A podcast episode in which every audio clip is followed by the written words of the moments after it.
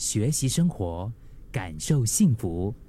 克敏的十一点这一刻，对于生活忙碌的我们而言，其实一般上工作到了一个段落之后啊，我们会喜欢安排一趟旅行来放松身心。像以前，呃，在疫情还没有来的时候，一般上一年你至少可能也会出国一次吧，两年一次吧，对不对？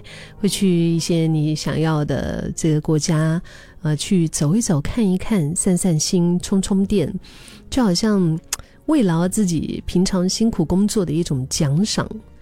我最近看到这位旅游作家，他叫做田林斌哈，他借由一句“忙碌工作者可能会”。非常有共鸣的旅游谚语，他分享了自己在工作和旅行的一个循环当中，拥有了旅行，其实就是学习好好过生活的一个挺棒的一个体悟的。就是他讲，travel is not reward to walking, it's education for living。呃，大概这么。我这么理解，就是旅行不是一个工作的奖赏吧？是我们学习怎么样去过日子，怎么样去过生活，对吗？因为我们平常其实也是很多的时候，生活重心可能也是在工作上。碰上比较长假期，呃，以前那种有可以出门旅游啊、吃喝玩乐啊，就是好好的犒赏自己一下，就觉得说为下一波的工作来充电吧。其实我们大部分的朋友可能都是这样，虽然每一次休假，呃，不一定真正可以达到身心出舒畅、恢复疲劳的一个效果，但是我们还是很向往，对吧？而且我们经常是盼了好久好久，然后终于盼到放假那个时候，嗯，我可能会从第一天开始，我们就会觉得啊。要开始倒数，那个倒数那个假期即将结束，有种就非常舍不得，有种沮丧的感觉。现在回想啊，那个时候向往的其实应该也不一定非得是旅行，而是那种暂时不需要工作的一种轻松。心理学家说，快乐有两种，一种是愉快 （pleasure），另外一种是喜悦 （joy）。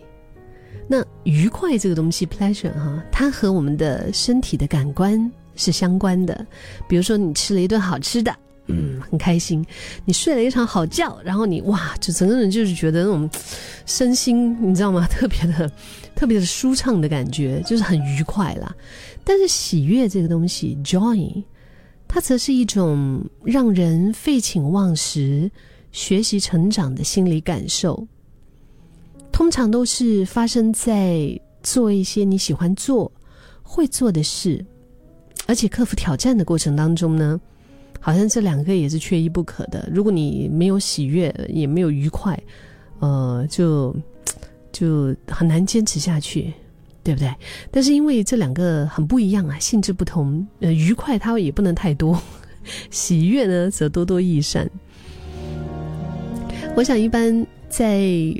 工作的朋友不快乐的主要原因，可能不一定是缺少愉快，是因为我们人们很习惯哈，在周末啊或者假期啊，做一些，比如说就是在家就睡一整天，就躺着啊就赖呀赖床啊，或者是逛街啊、吃美食啊等等一些追剧啊等等一些小确幸的活动。那不快乐大多因为缺少喜悦，呃，例如爱玩乐器的人不练习。爱从事户外活动的人足不出户等等，理由通常都是一个字累。但是调查研究也显示啊，你越是在假期当中劳动身体和心灵，并因此获得学习成长，你的感觉就会越充实，也越能够达到恢复疲劳的效果。你相信吗？你认同吗？你会不会是那种在家里面躺了一天，然后你还是觉得哦，好累哦？但是可能，如果你出去，比如说你是一个特别喜欢从事水上运动的人，可能你玩了一天之后，体力方面当然是有一些消耗，可是你就会特别觉得充实跟开心，你真的觉得有那种恢复疲劳的感觉。其实旅行时候吃喝玩乐是没有问题，因为令人愉快呀。但是要获得喜悦，我们还是要得跨出那个让我们特别特别舒服、特别特别熟悉的。舒适的一个环境，去从事一些探险的活动。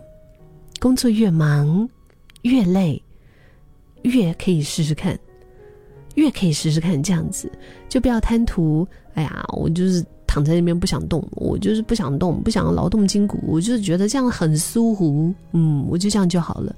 嗯，或者出去玩就跟团走马看花，对吗？其实，如果我们在我们的人生的上半场，我们养成了这种愿意去探索。